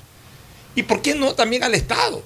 Porque así como al Estado se lo condena cuando a veces ha tenido en absoluto abandono a los deportistas, o sea, tampoco solo han es verdad, hay, hay disciplinas deportivas que dicen que no tienen ni para un zapato, pero a veces no están así tampoco, se quejan de todo, a veces se les da el aporte que se les puede dar y claro, necesitan más y el resto lo complementan, pero de todas maneras hay un Estado que de alguna forma ha esta- hay, hay un Estado que ha estado, la misma palabra pero en diferente sentido, hay un Estado que ha estado atrás de ellos. Y entonces, yo creo que eso hay que resaltarlo. Más bien aquí habemos dos grupos de personas en deuda con, con el deporte ecuatoriano.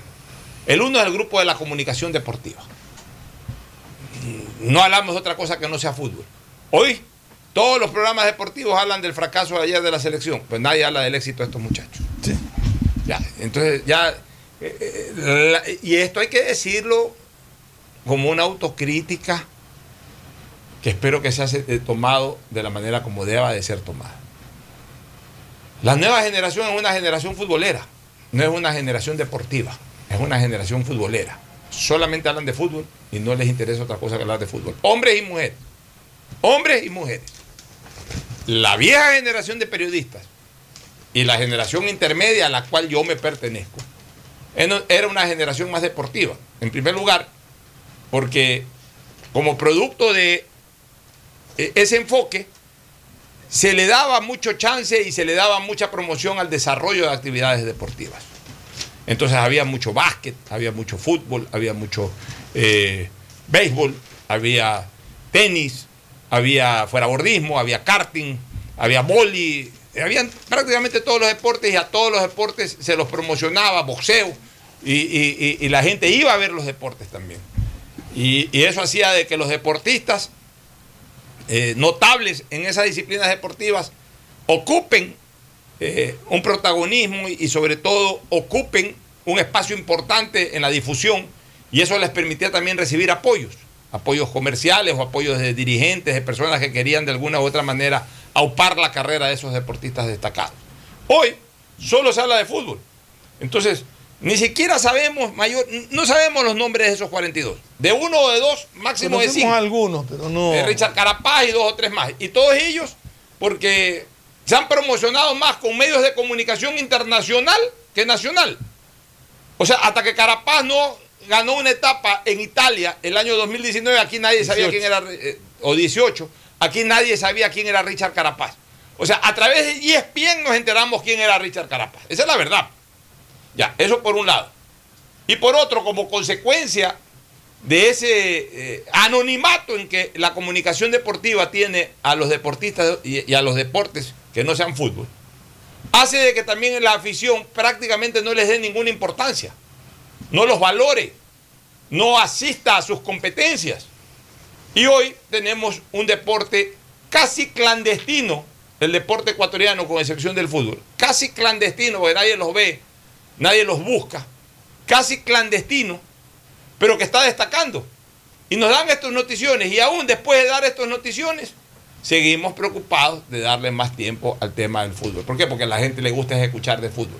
Bueno, está bien, vamos a hablar de fútbol, que a la gente le gusta escuchar de fútbol, pero, también- no podemos dejar de destacar este éxito de los deportistas ecuatorianos que han clasificado a las Y Olimpiadas. resaltar también, aunque a muchos no les gusta el, el deporte, y a mí personalmente tampoco es que me, el triunfo que de me Chito Vera. el triunfo de Chito Vera. Realmente un triunfo importantísimo y bien logrado. Sí tuve la oportunidad de quedarme viendo la, La pelea allá en Cuenca la y sí, la vi en Cuenca, estaba justo hace rato en el, en el hotel y me acordé, me la puse y justo, ah, no, alguien mandó en un chat, ahorita ya- pelea Chito Vera y me puse a, A ver la pelea. a ver la pelea. Le sacó que la dura, son, son cortas. Sí, realmente le. Al comienzo yo sí pensé que iba a perder Chito porque el otro está como más agresivo, pero Chito Vera lo bloqueaba bien. Pero Chito Vera es un gran peleador. El segundo round y lo masacró de. de- ¿Sabes qué? Chito Vera, round, Chito no. Vera se maneja muy bien técnicamente. Muy bien, o sea, tiene una buena técnica para, para Maneja muy bien yo, para asimilar, defenderse, contraatacar y después ya Maneja tomar muy bien las patadas para quitarle movimiento al rival. Yo te digo Entonces, sinceramente, no veo ese Sí, deporte. yo tampoco lo veo. Es pero- más, yo también vi, ya está peleando Chito Vera, pero no, no estaba viendo otra cosa no cambié. No me gusta el deporte. Después me enteré y me alegré de que haya ganado Chito Vera. Pues no es un deporte que me agrada. Sí, sí, por a mí me agradaba el boxeo, pero me parece que ese deporte es demasiado, es demasiado salvaje. violento, demasiado violento. Es demasiado salvaje y Usan los lamentablemente, codos, usan lamentablemente está cogiendo fuerza en el mundo. Sí. Y, y aquí en el Ecuador también, y entonces ahora todo el mundo se cree Chito Vera y todo el mundo le quiere pegar a todo el mundo, y como hay incluso clases de eso, se mete cualquier cantidad de gente a recibir ese tipo de instrucción, y después ese, ese reflejo se ve en la calle, que a cualquier incidente sale cualquiera de estos a agredir a, a- a una persona que no está preparada, por ejemplo. Ahí cuando se ven en esos todo violentos. caso, me alegra por un ecuatoriano que Ah, no fue sí, un deporte ahora, que escogió, ¿no? O Desde sea, el punto ya- de vista eh, eh, eh, neto, eso es un deporte. Es un deporte que es transmitido Exacto. internacionalmente Sí. y, él, y él actúa como deportista. No le pega en la- él él en la esquina no le pega, pero ni a, No, no, ni a no, una se mosca. sube al ring No, él en la esquina, como son los buenos deportistas de este tipo de actividades. O sea, ellos son agresivos en el ring, pero agresivos siguiendo también la pauta. No es que andan con golpes bajos ni Exacto, nada. no, Después se abrazan, se besan entre los mismos luchadores. O sea, ellos son, cumplen su labor deportiva. Una vez fuera de- del ring, ellos son personas tranquilas. Es más, a veces hasta ni los reconocen ni se les cargan por alguna razón y, y evitan incluso entrar en confrontación. Ya si tienen que entrar en confrontación. Ellos saben es el porque- daño que pueden causar. así porque que- ya no les quedó otra alternativa, pero son personas que, que incluso están preparadas mentalmente Sí. para eso. Una cosa es eh, eh, tu potencial en, en- en la práctica deportiva en el ring, en la calle tú le puedes pegar, pero ni una mosca. Y, y lo cumplen a rajatabla cuando son conscientes. Pues hay otros, esos boxeadores eh, que ya son lumpen social, pero que llegan a ser campeones de boxeo, que eso sí se meten a un cabaret y le pegan a todo el mundo. Pero eso ya es otra cosa. Este, bien por lo de Chito Vera y también eh, un reconocimiento a la labor, a la carrera ascendente del tenista Gonzalo Escobar, que está muy bien rankeado, muy bien rankeado este, en dobles. Eso te iba a decir compite en doble. ¿no? En dobles, acompañado ahora de este uruguayo Béjar, hacen una, hacen una excelente pareja, vienen que ganan y ganan títulos o, o están jugando muchas finales. Están ya entre los 20 mejores del mundo, aparentemente. Eh, hace dos años estaban en 60 y algo. Y ahora están entre los 20 mejores eh, doblistas del mundo. ya juegan los Grand Slams y ya son incluso favoritos, ya llegan a instancias importantes. No han ganado todavía un Grand Slam, ojalá lo puedan ganar. Pero bueno, es- es- es- esa es la lógica que yo le traté de inculcar a queridos amigos míos cuyos hijos son eh, importantes tenistas, ¿no? pero que no quieren renunciar a, la modalidad de singles. Yo desde hace algunos años les vengo diciendo a ellos, dile a tu, dile a tu hijo que, ya se, se busque un buen partner y se dedique al dobles. Incluso antes de este surgimiento de Escobar, yo les decía que se dediquen al dobles. Ya dejen el singles. En el, sing- eh, mira, el singles es, es algo así como tan contundente, mi querido Fernando, de que tú comienzas a jugar singles. Y si en dos años tú no estás entre los primeros 50, 60, de ahí no pasas. O sea, no, no avanzas mayormente. Tú no puedes estar 8 años, 7 años, 6 años no bajando del puesto 150. Si tú durante 6, 7 años no bajas del puesto 150, de ahí la tendencia es que después comiences a hacer 200, o sea, regreses nuevamente hacia atrás. En cambio, en dobles, si juegas bien dobles y te encuentras con un buen partner, por ahí puedes, no es la misma realidad la del singles que la del dobles. Y por ahí, mira lo de Escobar, Escobar en singles, Escobar no pasa del 300 y pico. Pero en dobles ya está entre los 20 primeros, lo que le pasó a los colombianos, que en singles no pasaban del 80, 100, 120, y se unieron y fueron número uno del mundo. Aunque hay casos de, de singles, de singlistas extraordinarios y que han sido excelentes doblistas. Bueno, el caso de Andrés, Gómez, pero, por ya, pero- pero también lo ves desde el comienzo. Ah, claro, lo ves desde el comienzo. Claro, pues no es que Andrés Gómez esperó ocho años para, para ser eh, top ten, ni, ni- ni número uno, o sea, eh, a los tres, cuatro años en que ya era top ten en singles, ya era top ten en dobles. O sea, eso lo ves desde el comienzo. Ya ahí, ya mar- si eres muy buena en las dos cosas. Actualmente es mucho más difícil que en esa época. En esa época el singlista también era doblista. Ahora ya, o eres singlista o eres O eres doblista. La intensidad de la agenda tenística no te permite manejar eh, las dos cosas al mismo tiempo. Por eso tú ves que Nadal. Federer, No, no, ellos no. te juegan dobles en una Copa Davis o en estos torneos de Rod Laver por ahí, pero, pero, pero normalmente en, las- en los Grand Slams, No, los solamente van juegan singles. singles, porque ellos son singlistas, son los número uno del single. Y los otros también que son singlistas, los, los 20, 30 primeros son singlistas. Bueno, por eso están peleando en singles porque son los top. Pero si no llegas a top, no desperdicies tu talento, pues si eres tenista y puedes jugar bien dobles, amárrate en dobles. Pues. Pero aquí si no son singlistas, no quieren ser otra cosa. Escobar cambió su manera de pensar y mira cómo le va bien a este muchacho. Eh, Ahora, ahora sí metámonos al fútbol. Sí, para empezar el fútbol, an- antes de, de entrar en ese análisis que, que me que va a hacer. eh, este, Holanda va ratificando su condición de puntero y está goleando 3-0 ya. Campaña perfecta, ¿no? Sí, Igual campaña. que la de Italia. Italia también ganó Italia los tres también, partidos. Este, va ganando 3-0, mientras que Austria está eliminando a Ucrania. Porque ahí estaba la pelea por estaba la segundo pelea, puesto, correcto. claro. O sea, al minuto 59, Austria le va ganando a Ucrania 1 por 0. ¿Cómo quedaría ese grupo? Eh, jugándose los tres partidos hasta el momento, y de acuerdo a los resultados actuales, Austria está en segundo lugar con 6 y Ucrania quedaría ya eliminado con 3. Salvo, salvo que haya un empate de Ucrania, entonces quedarían ambos con, cuatro, cuatro. puntos. Y ahí, si hay un empate, igual Austria tiene ventaja sobre Ucrania. Ah, ya. Porque tiene cuatro goles a favor y tres en contra, mientras que Ucrania tiene cuatro goles a favor y cinco en contra. O sea, eh, Ah, o sea Austria tiene más uno y Ucrania tiene menos uno. Entonces, eh, Austria ahorita tiene varios minutos para manejar el partido. Primero sosteniendo la victoria parcial de 1 a 0. Pero en caso de que Ucrania empate, igual a Austria le va a convenir sostener el empate si es que este se produce. Eh, bueno, mañana ya vienen otros grupos. El, el grupo eh, el grupo que ya está definido es el grupo de, de Italia. ¿no? Italia, Eh, Italia, sí. eh, ahí clasificó País de Gales. El equipo de Gary Bell clasificó el día de ayer. Déjame ver eh, las posiciones, cómo está este tema. Este, Italia quedó primero con nueve puntos, en segundo lugar Gales con cuatro y en tercero Suiza con cuatro, pero asimismo mejor gol diferencia más uno terminó Gales, mientras que con menos uno terminó Suiza. Este, el, grupo B juega mañana, el grupo donde está Bélgica, Rusia, Finlandia, Dinamarca juega mañana. Hoy, hoy, hoy tocó calendario para el grupo C y ya lo hemos señalado cómo va. Ahora sí, metámonos en Copa América. 20 años que no ganamos un partido a un equipo sudamericano. A ver, en las últimas Copas América, solamente en la del 2016 que se jugó en Estados Unidos hemos logrado pasar de ronda. Cuando le ganamos a Haití. Cuando ganamos a Haití. Ya, que es uno de los dos partidos que hemos ganado en 20 Exactamente. años. Y, y, y mira, esa Copa América no fue tan mala porque jugamos con Brasil y empatamos. Empatamos con Perú también y le ganamos a Haití. Después Exacto. perdimos con Después Estados Unidos. perdimos en- con Estados Unidos en cuartos de final. Lo mejorcito. Eso es lo tenido. mejorcito que hemos hecho. Ya, la Copa América de, de Chile, que fue dirigida por Quinteros. La de. Ambas fueron Ambas dirigidas fueron por Quinteros, sí, las dos La- fueron por la, la de Chile, que fue, digamos, el primer evento que soportó, manejó Quinteros, fue muy mala. Perdimos de, de arranque. Yo estuve en ese partido contra Chile. Perdimos 2 a 0. Luego perdimos contra Bolivia. Y terminamos ganándole a México, que era un México alterno, un México Ujú, sub-23, sub-23. correcto. Pero no nos alcanzó eso porque Bolivia tuvo mejor puntaje y nos eliminó de, de la Copa América. Y de ahí todo ha sido un fracaso. Pues en la Copa América de Paraguay perdimos los tres partidos. En la Copa América del 2001, que fue la última victoria contra un equipo sudamericano. En la época del Team Delgado, que hizo dos goles en ese partido. Chalá, imagínate, ya son abuelos. fue la última victoria de Ecuador, un equipo sudamericano.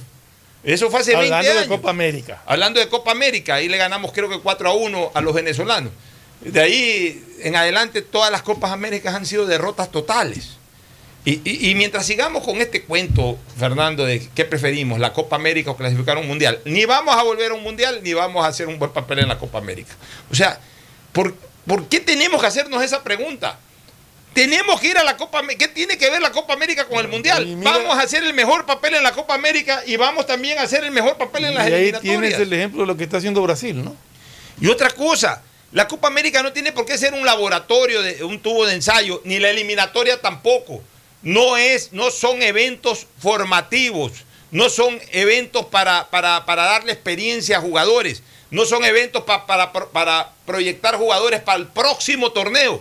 No, son eventos para disputar e- e- e- esos torneos y en donde nos jugamos puntos vitales y tenemos que ir con lo mejor de lo mejor. Si lo mejor de lo mejor, no pongo nombres ni apellidos ni estoy aludiendo a nadie, si lo mejor de lo mejor es un arquero de 40 años, tiene que tapar en ese partido ese arquero de 40 años. Si lo mejor de lo mejor es un back centro en ese momento que tiene 36 años, tiene que jugar en ese momento ese back centro que tiene 36 años. Si lo mejor de lo mejor es un centro delantero que tiene 41 años, en ese momento tiene que jugar ese centro delantero que tenga 41 años. A lo mejor para el Mundial ya va a estar viejo, ya va a estar hasta retirado. Bueno, no jugará el Mundial, pero juega ese partido. O sea, ya tenemos que quitarnos esta costumbre de que, ah, no, que es muy viejo, que no va a llegar al Mundial. Primero llega como selección al Mundial y después mira qué jugadores llegan al Mundial, por Dios. Ya olvidémonos de esto, ah, no, el grupo, la familia, el grupo. ¿Qué grupo ni qué familia? Aquí estamos acostumbrados a que el jugador que comienza una eliminatoria tiene que llegar al Mundial. Esto no es así. Los técnicos se llenan de esas alcahueterías. Lo de ayer, Fernando, fue indignante por una sencilla razón. No le hemos empatado a Venezuela, a la selección de Venezuela. Hemos empatado con los sobrevivientes del COVID de la selección de Venezuela. Sobrevivientes entre comillas, ¿no? Los que, los que sobrevivieron futbolísticamente al COVID, o sea, los que no se enfermaron. Porque más de la mitad del equipo titular se enfermó de COVID y hoy están fuera de la cancha. Sí, pero hay que tomar en cuenta ciertas cosas también. O sea, Colombia no pudo con Venezuela. Que Colombia, Colombia con el único que ha podido es con Ecuador. Así Ayer es. perdió con Perú. Y aquí dijimos que Colombia era un equipo livianito. Así y es. está demostrado, es un equipo liviano. Oye, nosotros hemos visto a los Colombias de verdad, pues. A los Colombias de Asprilla, a los Colombias de Valderrama, a los Colombias de, de, de Iguarán, a los Colombias, te estoy hablando de la vieja mismo- guardia de Leonel Álvarez, de, de, de Redín. La misma Colombia del De Higuita, 2014, de cu- Andrés cuando, estaba, Escobar. cuando apareció James Rodríguez. Te estoy hablando de Colombia a los 90. Ahora quieres a los últimos Colombia, los Colombia de James Rodríguez, de este mismo cuadrado, los Colombias de Falcón García. Falcón García. O sea, De ot- Chicho Serna, de de- de- de- de- de- de- y eso un poquito, Eso un más, poquito atrás. más atrás, O sí. sea, los Colombias de verdad, pues. E- Este Colombia aquí, yo lo- lo- o sea, no estando Falcón García, De no Yepes, estando del otro, ¿cómo ya, se llamaba de otro Yepes, central? de- de- Este- más atrás Bermúdez, Ramiro Córdoba. O sea, et- este Colombia sin Falcón García y sin James Rodríguez es un equipo livianito. O sea que va a tener dificultades en las eliminatorias y, y ya tiene dificultades en esta Copa América. Va a clasificar, por supuesto, va a quedar sobre nosotros. Es que además Pero a ver, Colombia tiene cuatro puntos. Y le toca y le queda un partido pendiente con Brasil. nosotros no llegamos ni a los tres. Llegaremos a los, a los. Yo no sé si lleguemos a los tres. No, no, no, No, yo tampoco, pero te digo, o sea, Colombia no Ya. lo tiene tan fácil. Eso es a lo que me No, o sea, refiero. es que todos la tienen fáciles, pues menos Bueno, nosotros. claro, porque hay uno que se Pero elimina. es que eh, en un sistema tan absurdo como este, mi querido Fernando, en que hay que ver al último de la tabla para ver quién clasifica. o quiénes clasifican y cuál es el único que no No, lo de- clasifica. lo de ayer que no podamos clasificar de esa manera. Entonces, ¿cuándo vamos a clasificar? Mira, lo de ayer fue bochornoso porque una vez más yo no sé qué le pasa al entrenador. La verdad que yo no sé qué le pasa al entrenador. O sea, en primer lugar, es verdad que ya le dio la oportunidad de titular a Plata. Pero Plata es un jugador que hoy marca revoluciones superiores al resto de los convocados en medio campo para adelante. O sea, e- ese es un jugador que no debería estar en la banca. Y lo demostró al minuto de juego. Por el minuto de juego que entró, se mandó tremendo golazo, tremenda corrida. Punto número uno. Punto número dos, Fernando. O sea, ¿de qué manera le podemos hacer entender al señor Alfaro? Porque yo no creo que él no vea, pues él es un hombre con mucha experiencia futbolística, de tremenda eh, experiencia, de que esos marcadores de punta no marcan nada. Increíble esos marcadores. Pero eso lo venimos diciendo nosotros hace tiempo. Los dos goles ayer fueron responsabilidad de los, dos marcadores así de es, punta. así es. El primer gol, el gol del- en ambos empates de, de- de Venezuela. El primer gol fue un cambio de frente y el que estaba pegado a la raya estaba Pero- absolutamente solo y el señor Pervis Estupiñán estaba metido en el centro. No, pero Pervis Estupiñán va a la marca, pero, o sea, no estaba dentro del área, estaba prácticamente sobre la raya de lateral. Y va con las manos, va corriendo y pues, con las manos amarradas atrás, como para evitar una mano que, que, que- o sea, yo no vi una manera más absurda de ir a tapar un centro. No le iba a tapar nunca el centro de la forma en que lo, fue, Ya, en que- pero- en que pero lo corrió. Ya, Fernando, pero segundo, ¿por qué tiene que el marcador de punta siempre que tiene que estar pendiente de- del jugador que está justamente por la raya o por su sector? Ah, Bueno, y eso, eso es una mala costumbre Ya. de algunos técnicos de hacer que los marcadores se metan como centrales. ¿Pero por qué? Si para eso debería estar por último el 5. Ya, ya, segundo. Tercero, el, el- el- el gol de- del empate definitivo, el segundo gol, le meten la culpa a Plata. Plata estaba ahí. Plata, pero el, que tiene, el- el- que tiene que cuidar eso se llama Preciado. Plata estaba haciendo un favor ahí. Digamos, estaba ahí, pero el que Pues, tiene que cuidar es Preciado. Así es. O sea, a ver, eso es, mi querido O Fernando. sea, le echa la culpa a Plata porque él era el que estaba más cerca. Fernando, eso ocurre en un momento como el actual, en el fútbol ecuatoriano, en que no enseñamos verdaderos fundamentos. Eso sí enseñaban en tiempos pasados. Yo me acuerdo incluso hasta cuando nos entrenaban en el colegio. ¿Qué decía el profesor? ¿Qué le decía a un defensor? Tú nunca le des la espalda al delantero. Pero es que es lógico. O sea, tú nunca puedes tener sobre... Y por último, solamente puedes tener sobre tus espaldas a un delantero cuando estés absolutamente seguro que está en offside. Si no está en offside, no puedes tener tu mar, a, tu, a tu jugador a marcar, no lo puedes tener solo frente al arco, pues. O sea, tienes que estar pegado, tienes que pegártele. O sea, ¿cómo es posible de que venga un centro? Plata estaba ahí, pero... no pero, fue ni pero- oye, centro, Pocho, oye, fue un pelotazo un pelotazo, cruzado. oye. Y Preciado estaba más regalado todavía. O sea, por lo menos Plata estaba cerca del que Exacto. cabeció. Preciado estaba como espectador. Casi que al lado de Alfaro. Un marcador de punta, por Dios santo. No tiene la menor noción. Y no aportan nada ofensivamente. Yo no entiendo por qué no los cambian. O sea, no entiendo hasta el día de hoy qué le pasa al señor Alfaro. Ahora, también hay una cosa. No me ha terminado, no porque ha sido el culpable ni nada, pues no me ha terminado tampoco de convencer eh, la labor de, de Ortiz. Que Bueno. siempre hemos hablado de que es un buen arquero en. en- Que es un buen en- arquero, en- pero, en- a ver, ya, Pocho, pero, pero- pero un arquero también te salva situaciones de que, gol. pero es que esos cabezazos son... ita- No sé, pero. pero por Una eso cosa es que te rematen Ya, y, eh, que no vuelvo- reacciones, pero vuel- un vuelvo- cabezazo... Vuelvo a repetir. A ver, vuelvo, escucha, vuelvo a repetir y te voy a poner un ejemplo. Una cosa es que, digamos, tiene la culpa, no la tiene, pero te vuelvo a insistir, un super, un gran arquero es el que te salva situaciones de gol. Acuérdate el cabezazo y el doble remate de Romario en el partido en, en Quito, Ecuador-Brasil hace 20 años. Esa doble actuación de Ceballos, que te sacó una pelota que para cualquier otro era gol. Es que eso es lo que tú esperas de un arquero. Pues. Elizaga te sacaba pelotas de gol, Drer te sacaba pelotas de gol.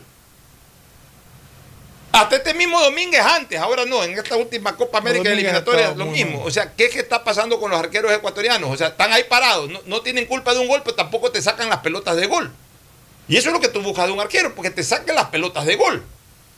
Ya, por otro lado, de medio campo para adelante, yo no estoy Ese incontento. primer gol un jugador no puede entrar tan libre a cabecear. Ya. Yo no estoy tan descontento. Ayer sí quedé medio descontento de la labor de los centrales. Incluso el propio hincapié de Arboleda, o sea, les cabecearon dos veces. Pero, pero es que, exacto. Pero lo que yo creo, Pocho, es que eh, eh, una defensa es solvente o, o- o es o presenta dificultades dependiendo de tu línea de contención. Y nuestra línea de contención deja mucho que desear entre que Méndez y Caicedo. Esto perdón, no, hay, no un verdadero líder ahí que te quita pelota. Y están en un nivel muy bajo. Ya, y ahora, lo, lo Están otro, en un nivel muy bajo, sobre todo Moisés Caicedo, que esperaba muchísimo de él. ya, lo otro que puse ayer en Twitter ya para ir cerrando el programa.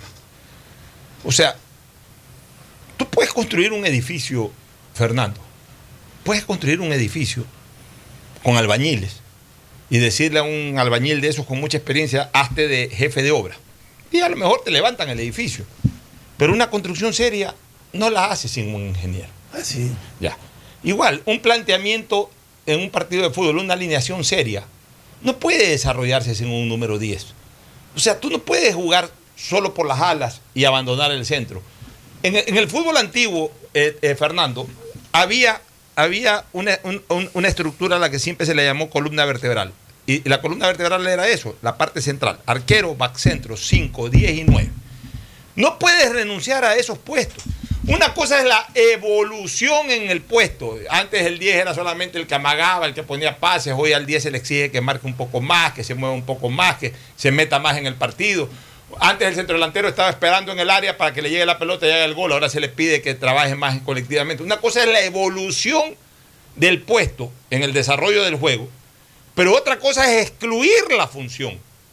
No se puede estar sin número 10. Y ojo, si quiere que regresen al Quito Díaz y no lo convoquen más, pero yo no hablo por el Quito Díaz, yo hablo porque se necesita un número 10 en ese equipo, que puede ser Díaz mismo, puede ser Miller Bolaños, que lo Casares. convoquen, puede ser Casares, puede ser eh, este, hasta Sornosa. Eh, convoquen al que les dé la gana, convóquenlo a Facundo Martínez de la Católica si no quieren convocar al Quito Díaz, convoquen al que le den la gana. Puede ser por último el Cristian, el mismo Cristian Novoa que lo pongan desde el comienzo a cumplir esa función. Pero pongan un, un jugador que sistema, piense, que haga el día- pausa. El día de ayer estaba el Quito Díaz en la banca y Ya. ni siquiera lo metió al Ya, cambio. pero eso te digo, pero ese, que- es el concepto Ya, pero, ese, es un, desarrolla con- el técnico. pero ese ¿no? es un concepto que no funciona. Los equipos necesitan un hombre que maneje pausa, que maneje tiempo, que maneje pases, que, haga, que habilite a los aleros, que habilite al centro delantero. que actualmente no lo Así es, por Dios santo. No existe el fútbol sin 10, es como que si mañana diga, yo no sé por qué, la, por qué ahora hay esa corriente, y ya olvidándonos No. solamente de la selección, hay esa corriente de odiar al número 10. Y hay un líder que no necesariamente es el 10, pero todo equipo tiene un líder que es el que grita, que es el que manda, que es el que empuja, y eso yo no Es lo veo en la selección. Escúchame, es como que si yo mañana diga, ¿sabes qué? Este, ya no existen los back centros. Entonces voy a con cuatro marcadores de punta ahí jugando hacia las laterales y que medio se corran al centro cuando pueden. No puede jugar sin back centro, porque puchica, eh, eh, el, juego ofensivo del rival se te termina concentrando en el centro de tu área. Pues ahí tienes que tener dos back centros que te saquen la pelota. Tú no puedes prescindir de un hombre que marque en el centro del campo. No puedes prescindir de alguien que te genere juego. Y no puedes prescindir tampoco de un centro delantero. Puedes jugar, no puedes jugar un partido solamente con dos aleros, pues. ¿Quién se mete en el centro? del- Porque al final de cuentas, ¿dónde están los arcos? O sea, esto hay que aplicar la lógica. Los arcos están en el centro, pues. En la raya del fondo, pero en el centro de la cancha, pues. No están en los lados de la- a los lados de la cancha, pues. Es como que mañana digas que en el básquet no se necesita un pivot. O no se necesita quien arme el juego. O sea, esto es lógica, pues, lógica deportiva. En todo hay que aplicar la lógica. Y entonces simple y llanamente quieren prescindir del, del número 10. Y ahí están las consecuencias. Ecuador no tiene ningún tipo de peso, de contundencia, de conducción, de nada. Es a la bendita sea de que corra plata y se lleve a medio mundo. O es a la bendita sea de que por ahí se cree una jugada, pateen al arco y hagan un gol de cuando en vez de vez en cuando. Esa es la realidad de nuestra selección. Auspician este programa. Aceites y lubricantes Gulf, el aceite de mayor tecnología en el mercado. Acaricia el motor de tu vehículo para que funcione como un verdadero Fórmula 1 con aceites y lubricantes Gulf. ¿Quieres estudiar, tener flexibilidad horaria y escoger tu futuro? En la Universidad Católica Santiago de Guayaquil trabajamos para el progreso en educación, ofreciendo cada día la mejor calidad y para ello estamos a un clic de distancia. Escoge la carrera de tu vocación. Puede ser marketing, administración de empresas, emprendimiento e innovación social, turismo, contabilidad y auditoría, trabajo social y también derecho. Consulta en nuestra página web mayor información y esquemas de admisión. Universidad Católica Santiago de Guayaquil, formando siempre líderes. En Seguro Sucre, tu lugar seguro con sus nuevos planes Rueda Seguro, un seguro vehicular al alcance de todos. Vive Seguro, donde puedes asegurar tu patrimonio anticipándote a cualquier eventualidad. Futuro Seguro, en caso de accidentes te damos cobertura y en caso de muerte amparamos a tu familia. Seguro Agrícola cuenta con una amplia cobertura en la pérdida causada por eventos climáticos y biológicos, así como Mi Pyme Seguro, un seguro exclusivo para tu emprendimiento con una amplia y flexible cobertura a la medida de tus requerimientos. Seguro Sucre, tu lugar seguro. Contáctanos al 1-800 Sucre conmigo, 782732. Las soluciones empresariales de Claro contribuyen al desarrollo del sector productivo del país. Un ejemplo es Claro Smart Biofeeder, solución para la alimentación automática del camarón que optimiza los factores productivos, acelera su crecimiento y mejora la conversión alimenticia. Con Claro Smart Biofeeder, el sector camaronero es más competitivo en el mundo. Conoce más en claro.com.es slash empresas. Con Claro, todo se conecta. Estamos en la hora del pocho. Gracias por su sintonía. Este programa fue auspiciado por Aceites y Lubricantes Gulf, el aceite de mayor tecnología en el mercado. Universidad Católica Santiago de Guayaquil y su plan de educación a distancia, formando siempre líderes. Seguro Sucre, tu lugar seguro con sus nuevos planes. Rueda seguro para tu carro, vive seguro para tu casa, mi pyme seguro para tu emprendimiento, seguro agrícola para tu producción en el campo y futuro seguro para velar por el futuro de tu familia. Claro Empresas y Claro Smart Biofeeder, un servicio de alimentación automatizada que contribuye a la productividad y desarrollo del sector camaronero del Ecuador. Con Claro, todo se conecta.